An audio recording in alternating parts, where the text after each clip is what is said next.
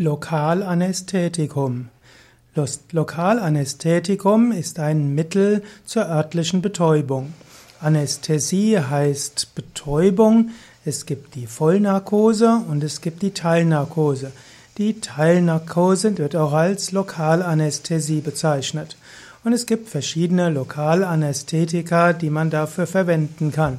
Es gibt die Möglichkeit, das Lokalanästhetikum ins Gewebe zu infiltrieren.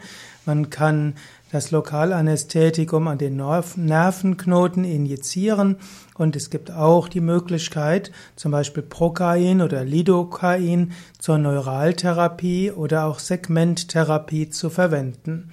Gerade die Neuraltherapie geht davon aus, dass es verschiedene Störfelder gibt, die größere Erkrankungen verursachen und wenn man diese Störfelder ausschaltet, dann kann der Körper besser heilen.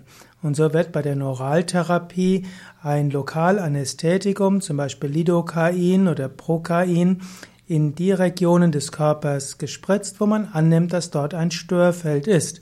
Und dann ist die Hoffnung, dass an einer anderen Stelle der Schmerz oder auch die Erkrankung heilen kann.